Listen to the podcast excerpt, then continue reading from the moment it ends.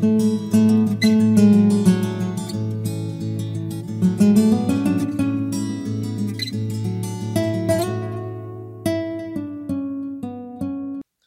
de Pedro 1, 14, 17, 1 Peter 1, 14 a 17, y cuando lo tengan pueden decir amén. Así dice, primero lo voy a leer en español y luego en inglés. Así dice la palabra del Señor. Como hijos obedientes, no os conforméis a los deseos que antes teníais estando en vuestra ignorancia, sino como aquel que os llamó es santo, sed también vosotros santos en toda vuestra manera de vivir. Porque escrito está, sed santos, porque yo soy santo. Y si invocáis por Padre a aquel que sin acepción de personas juzga según la obra de cada uno, conducíos en temor todo el tiempo de vuestra peregrinación. The ESV version says this As obedient children, do not be conformed to the passions of your former ignorance, but as he who called you is holy, you also be holy in all your conduct. Since it is written, You shall be holy, for I am holy. And if you call on him as Father who judges impartially according to each one's deeds, conduct yourself with fear throughout the time of your exile. Pedro con esa carta les escribe a creyentes que han sido dispersos a causa de la persecución por medio del emperador Nerón. Por causa de esa persecución, muchos cristianos murieron y sufrieron bajo la crueldad del emperador Nerón. Peter, in this letter, writes to believers who have been scattered because of the persecution who was caused by Roman Emperor Nero. Because of this persecution, many Christians died and suffered under the cruelty of Emperor Nero. Muchos de los cristianos huyeron de sus casas y ciudades y en ese momento se encontraban fuera de su tierra natal. Se encontraban en otras regiones, Ponto, Galacia, Capadocia, Asia y Bitinia, como Pedro anuncia en los primeros versículos de esta carta. Y son a esos creyentes que les escribe el apóstol Pedro. Many Christians had to leave their homes and cities, and many of them were now in other regions. That's why Peter says to those who are elect exiles of the dispersion in Pontus, Galatia, Cappadocia, Asia, and Bithynia in the first verses of this letter. And it is to these believers that the Apostle Paul writes to. Es a esos creyentes que el apóstol Pablo, Pedro les escribe. Versículo 14 dice de esta manera. Verse 14 says this. Como hijos obedientes, no os conforméis a los deseos que antes teníais, estando en vuestra ignorancia. As obedient children, do not be conformed to the passions of your former ignorance. La realidad es que ahora esos creyentes son de Dios. Son de Dios el Padre. El Padre los hizo renacer según su misericordia. The reality is that each and every one of these believers that Peter is writing to is now belongs to God. God, the Father, caused these people to be born again to a living hope. Es el Padre que los hizo renacer según su misericordia. El Espíritu los ha santificado y han sido rociados con la sangre de Cristo. Ellos tienen una esperanza viva en Cristo. Tienen una herencia incorruptible, inmarcesable, reservada en los cielos. Son hijos de Dios y ahora eso significa que uno no puede seguir viviendo de la misma manera. These believers have been born again according to the great mercy of the Father. The Holy Spirit has sanctified them, and they have been sprinkled with the blood of Christ. These believers now have a hope in Christ, a living hope. They have an inheritance as imperishable, undefiled, and unfading, reserved in the heavens. They are now children of God, and this means that they cannot continue to live the way, in the same way, the way they are used to.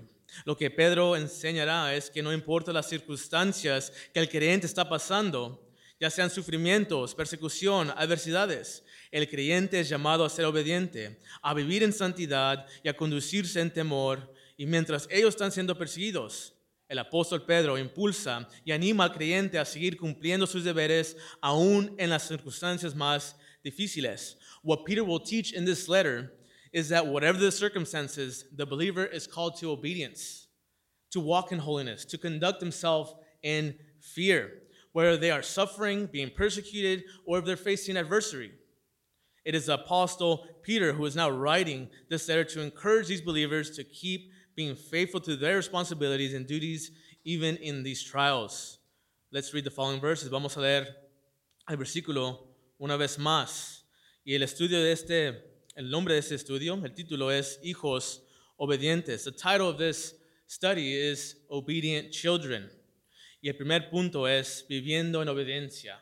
The first point that we're going to be looking at is living in obedience, viviendo en obediencia.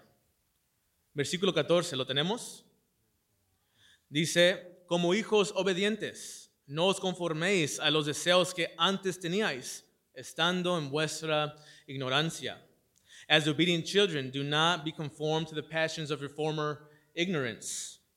Los creyentes son llamados a ser hijos obedientes. Believers are now called to be obedient children. El creyente ahora tiene una relación con Dios el Padre y su nueva vida debe de ser marcada por obediencia.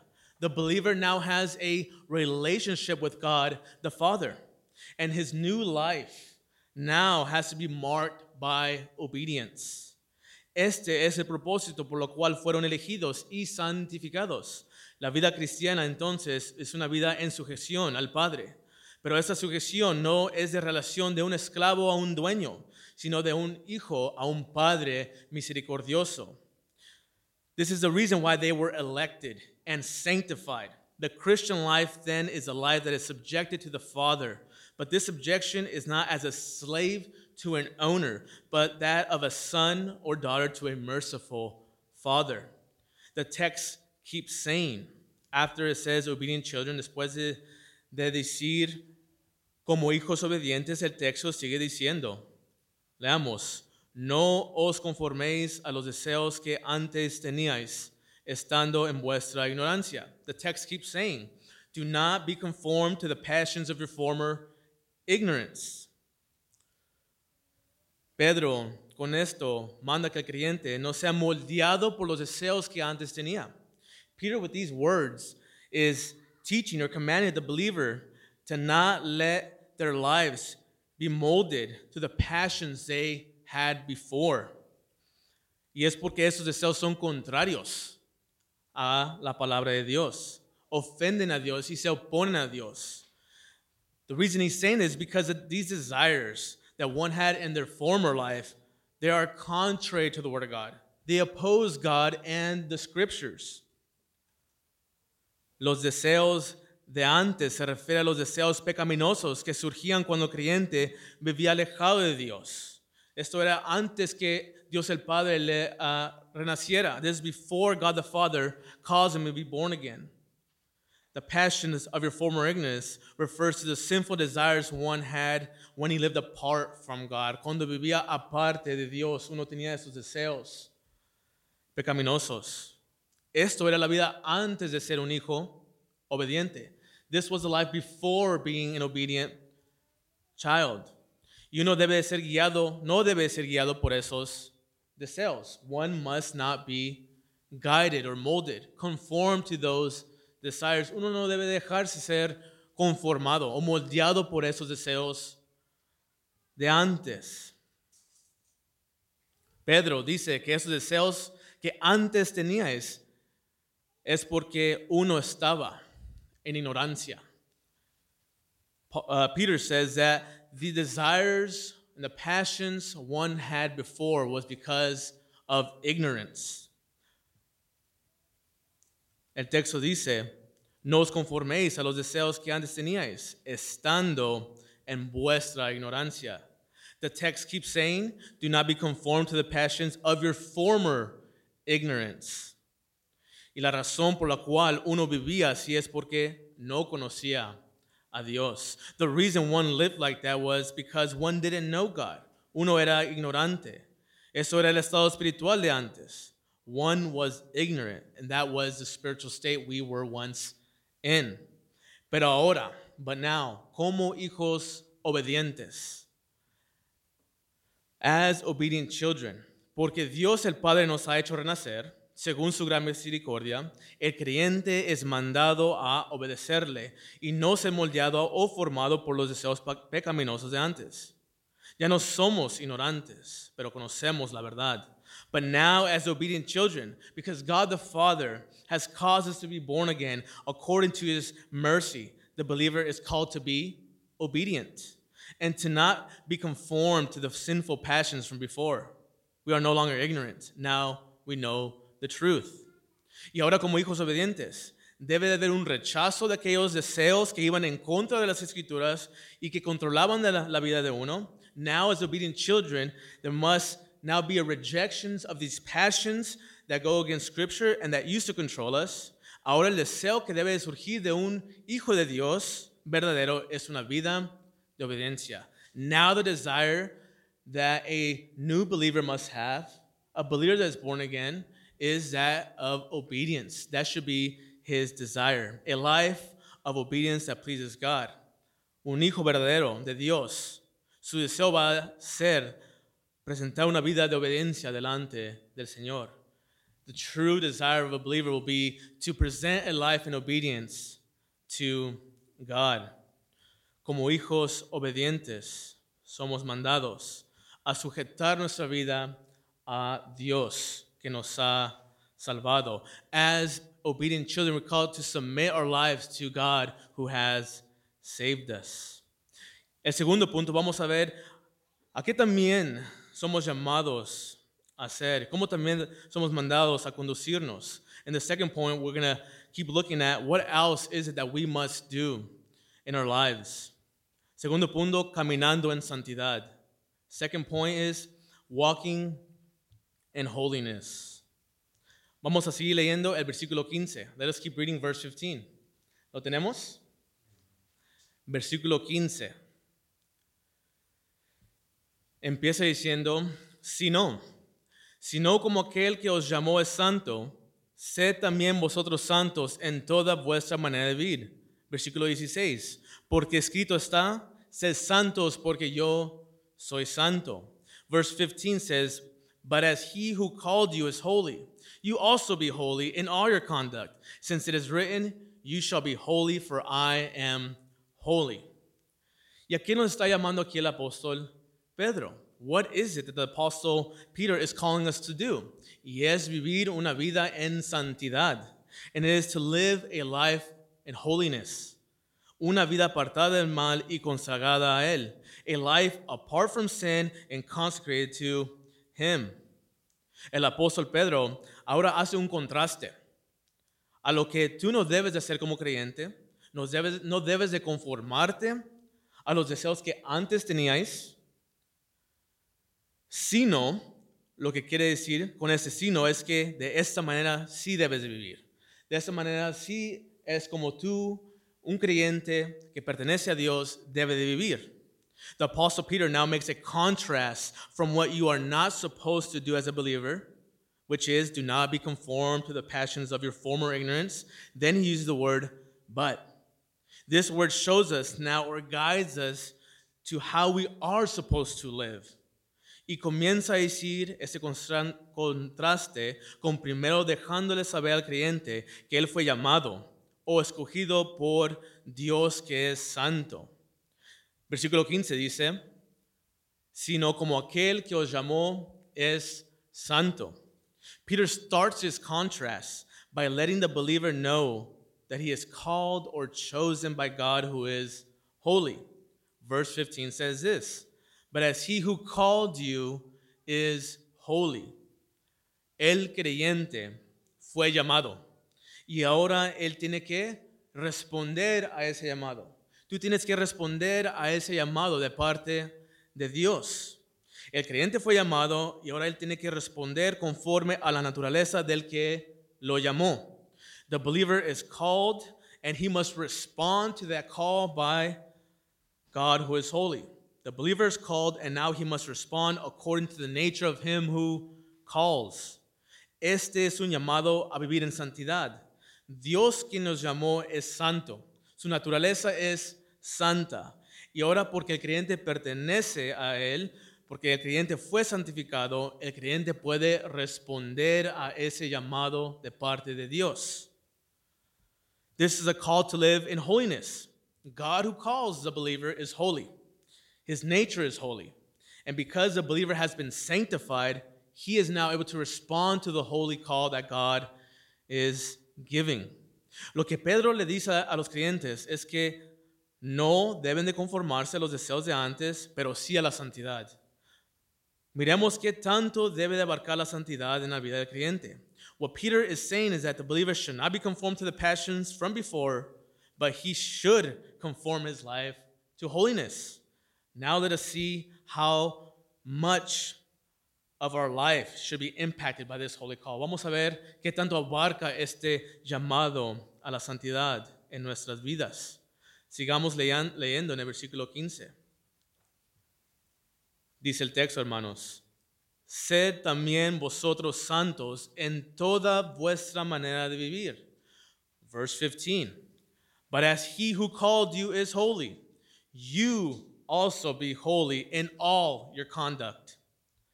La santidad en la vida del creyente debe de impactar cada aspecto de su vida, toda vuestra manera de vivir.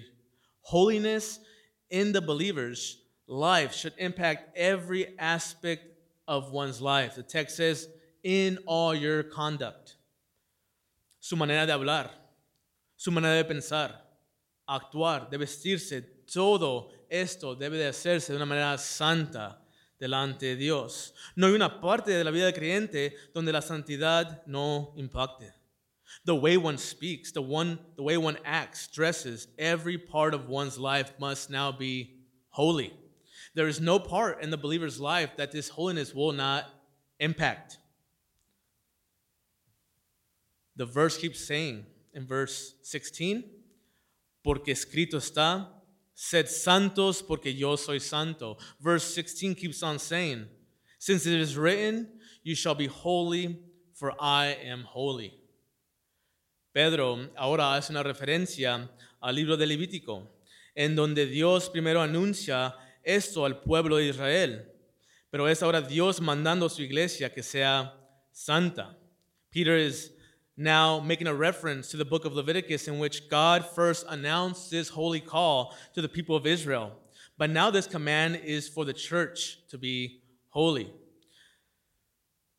Esto lo que dice Pedro no solo era un concepto del Antiguo Testamento. No es que Dios era más santo y justo en el Antiguo Testamento. Holiness is not just a concept of the Old Testament that was given to Israel. It's not that God was more holy and just back then. Dios sigue siendo igual de santo y nunca ha cambiado. God continues to be holy and he has never changed. Dios es moralmente perfecto. God is morally perfect. No hay pecado en él. There is no sin in him. No hay maldad en él. There is no trace of evil in the person, the character, and nature of God. Y alguien podría decir, and someone might say, pero yo no puedo ser santo como Dios es santo. Entonces, ¿para qué intentar? ¿Cómo es que yo puedo ser santo como Dios es santo? One might say, but I can't be holy the way God is holy. And if that's the case, why even try? How is it that I can be as holy as God? Pues Dios no te está llamando a que tú seas santo como Él es santo. Él te manda diciendo, ser santo porque yo soy santo.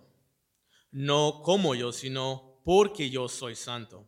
Well, God is not calling you to be holy like He is holy. He is calling you to be holy, but because He is holy, not, not like He es holy. El llamado no es a ser igual a Dios, sino vivir reflejando su carácter y vivir de acuerdo a su palabra. The command is not to be holy in the same aspects of God, but to live a life reflecting his holy character and according to his will. Y esto es un mandamiento dado a los creyentes. No es una opción para la iglesia del Señor vivir en santidad o no.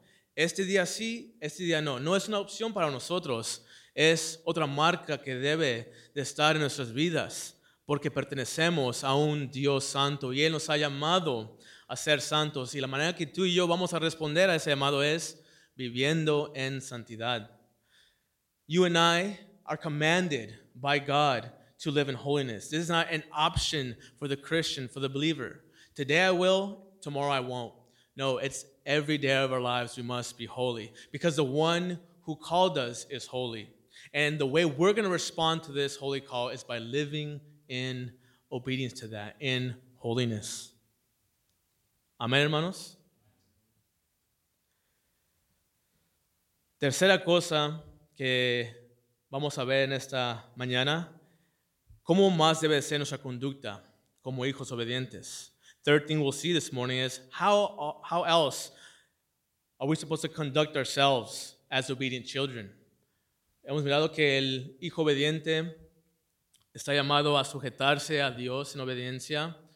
Hemos mirado que el hijo obediente va a vivir una vida en santidad. We have seen that the obedient child will be subjected to God the Father, and we've also seen that the obedient child will be walking in holiness, and that's the way he'll respond to that call. Pero ¿qué más debe de, o cómo debe de conducirse el hijo obediente? And what other manner will the obedient child conduct himself in? Y vamos a mirar el tercer punto que es que el creyente debe de conducirse en temor. We're going to see in this third point that the believer must conduct himself in fear. Conducirse en temor. Conduct himself in fear.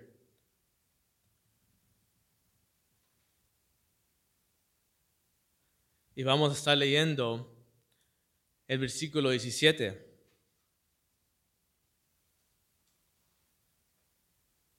¿Lo tenemos? Así dice la palabra de Dios. Y si invocáis por Padre aquel que sin acepción de personas juzga según la obra de cada uno, conducíos en temor todo el tiempo de vuestra peregrinación. The ESV says, And if you call on him as Father, who judges impartially according to each one's deeds, conduct yourself with fear throughout the time of your exile. La nueva versión internacional en español dice, ya que invocan como Padre al que juzga con imparcialidad las obras de cada uno, vivan con temor reverente mientras sean peregrinos en este mundo. The NIV says, since you call on the Father, who judges each person's work impartially, Live out your time as foreigners here in reverent fear. Cada creyente invoca al Padre o llama al Padre. Every believer invokes God the Father or calls on God the Father. Recuerden cómo es que comienza la oración cuando el Señor Jesús nos enseña a orar. Remember how it is that the prayer that Christ showed us starts. Y comienza diciendo, Padre nuestro que estás en los cielos. It starts off by saying, Heavenly Father. Todos invocamos al Padre. We all invoke on God the Father. Y es Pedro aquí el que les dice a los creyentes, porque ustedes invocan al Padre, o ya que ustedes invocan como Padre al que juzga justamente, o al que juzga con imparcialidad, tú como creyente debes de vivir tu vida con temor reverente. Peter here is now telling the believers that because they invoke the Father, or since they call on the Father, the one who judges justly, you as a believer must conduct your life in reverential fear. But what is the reason? Why? La razón que Él les da es porque el Padre es un juez justo. The reason he gives them is because God is a just judge. Y Dios no hace acepción de personas. Él juzgará según las obras de cada uno. The reason why Peter says this is because God is a judge who makes no exceptions of people, and he will judge according to the works of each person. Es verdad que el Padre es rico en misericordia. Pero también Él es santo y Él es un juez justo, que juzga sin parcialidad. It is true that the Father is rich in mercy, but He is also holy and a just judge, who judges impartially. Esto significa que Él no juzga siendo influenciado por algo exterior. Él no juzga con favoritismo la mente. Él, a Él nada lo mueve para dar un juicio parcial. Él es justo en todas sus decisiones y juicios. This means that he will not judge being influenced by something exterior to himself. He doesn't judge with favoritism in mind. Nothing will move him to give a partial judgment. He is just in all his decisions and all his judgments. Él es justo en todas sus decisiones y todos sus juicios. Dios el Padre juzgará a cada uno según sus obras, y Él no hace excepción de personas. God the Father will judge everyone according to one's works. No hay etnia favorita para Dios. No hay un sexo favorito de Dios. Dios no tiene posiciones sociales favoritas. Todos serán juzgados según sus obras. God doesn't have a favorite ethnicity. He doesn't have a favorite gender. God doesn't have a favorite social position. Everyone will be judged according to their own works. El creyente, no porque está en Cristo, significa que puede vivir como de cualquier manera. And just because the believer is in Christ, that does not mean he can now live however he desires. El creyente necesita recordar que Dios es santo y un juez justo y que dejará que no dejará que sus hijos vivan en pecado sin demandar cuentas de sus obras. The believer must remember that God is holy and a just judge, and that he will not let his children live in sin without having the believer give an account for his works. Cada uno será juzgado según sus obras. Each one will be judged according to his own works. Dios en Cristo, por medio de su sacrificio de la cruz, justificó al creyente. God through Christ, God through God's, uh, I'm sorry, God through Christ's sacrifice has justified the believer. Lo declaró justo y ahora poseen la justicia perfecta de Dios atribuida por medio de los méritos de Cristo. He declared the believer righteous through Christ, and now he possesses the perfect righteousness of God that was given because of the merits of Christ. So, through the cross, God the Father declared the sinner righteous. Dios el Padre, por medio de la cruz, sacrificio de Cristo, declaró al pecador como justo, atribuyéndole la justicia de Cristo por la fe, attributing the righteousness of Christ through faith. El creyente es justo delante de Dios. The believer is now just before God. Pero aún lo que hace en Cristo, si peca deliberadamente dentro de su salvación, él será juzgado por esas cosas. But for every sin he deliberately commits within his salvation, he will be judged for those actions. Sí, Cristo murió por sus pecados.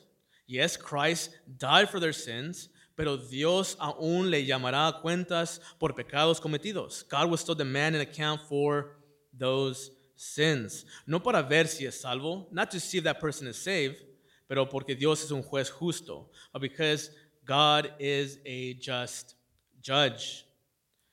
Y por eso, and because of that, porque Dios el Padre es un juez imparcial que no juzga con favoritismo, uno debe de conducir su vida en temor durante su peregrinación. And it is because of that. Because God is an impartial judge who does not judge with favoritism, that one must conduct his life in fear during his time here in this life. La palabra peregrino, vayamos al versículo 17. El versículo 17 dice de esta manera, y si invocáis por Padre aquel que sin acepción de personas juzga según la obra de cada uno, conducíos en temor todo el tiempo de vuestra peregrinación. Esta palabra peregrino que dice el apóstol Pedro se refiere a una persona que solo está pasando por una tierra, pero que no es de tal lugar. Se refiere a una persona que está en una tierra extraña temporalmente. Y eso es lo que son esos creyentes al estar fuera de su patria.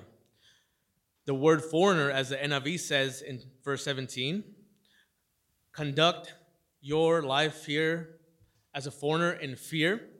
The word foreigner refers to a sojourner. It denotes a person who is crossing a certain land, but this person does not belong to this land and is only there temporarily.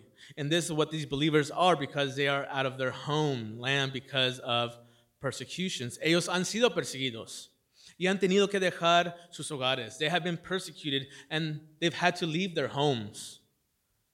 Y es posible que ahora, porque están pasando persecución, piensen que ahora no sea tan necesario vivir en santidad, vivir en temor, pero Pedro les dice que ahora son llamados a vivir como hijos obedientes en santidad y temor durante su peregrinación. Y de ninguna otra manera el creyente puede agradecer o más bien agradar a Dios de una vida, una conducta diferente. It is possible that now that they are going through these trials, that they might think that it's not necessary to live in holiness and fear, but they are called by the apostle to live as obedient children in holiness and in fear during their exile and in no other way. Las circunstancias, hermanos, nunca deben de ser una excusa para no vivir en obediencia. The trials of this life shall, and the circumstances of this life should never be an excuse to not live the way God is calling us in this text. No debe ser una razón por la cual no debemos vivir en santidad y en temor. It shouldn't be a reason why we should stop living in holiness and stop fearing God. El texto dice, conducíos en temor. The text says, conduct yourself with fear. Ese temor, hermanos, es una actitud de reverencia hacia el Padre al reconocer que Él es un juez imparcial y que Él juzgará a cada uno por lo que ha hecho en la carne. This fear is a reverential attitude one should have when recognizing that the Father is an impartial judge and that he will judge everyone according to one's works.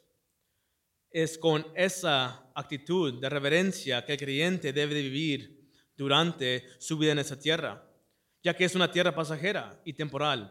And it is with this reverential fear that the believer must walk enduring his life on earth, knowing that this is only a passing and temporal place. Con una actitud reverente, es como debe vivir cada día en esta vida, cuidando su conducta, porque aunque sea hijo, tendrá que rendir cuentas delante del juez justo. With that reverential fear, one must live every day, because even though these believers in this church is filled with children of God, they will still have to give an account to him. Y es todo esto que lo que el apóstol Pedro te manda a que tú y yo vivamos como creyentes que ahora pertenecemos a Dios. And it is all of this that the apostle Paul commands that you do as a believer who now belongs to God. Tú debes vivir como hijos obediente. Tú debes vivir como un hijo obediente. You must now live like an obedient child. Como hijos santos, como hijos reverentes.